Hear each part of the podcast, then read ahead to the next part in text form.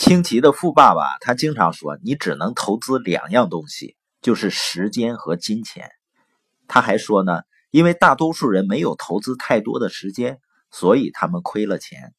清奇呢总结他和特朗普为什么能赚这么多钱啊，获得很高的投资回报率，并且呢他们很少用到自己的钱，是因为他们投资更多的时间，而不是拿更多的自己的钱来投资。有的人说我也拿出很多时间啊，但清奇所说的投资时间是指的学习。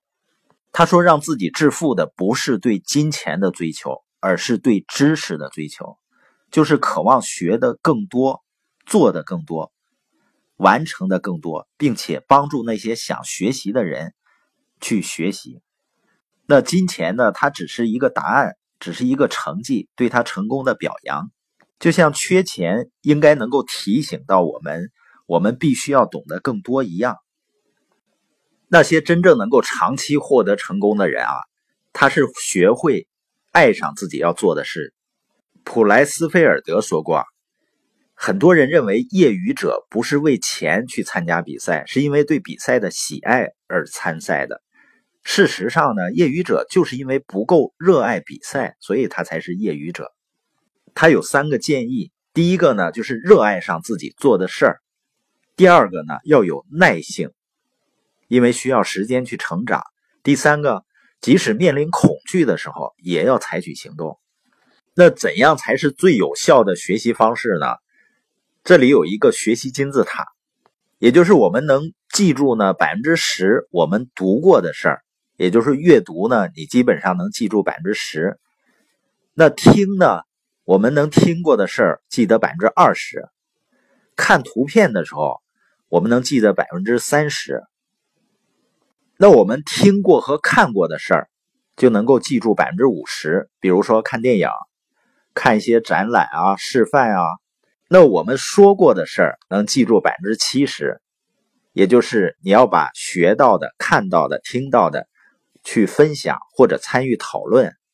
那我们说过和做过的事儿呢？能记住百分之九十，就是去实践。这个呢，是我们学习两周以后大概能记住的比例。所以，最有效的学习方式啊，并不是阅读和听，最有效的学习方式是要去讲，要去实践。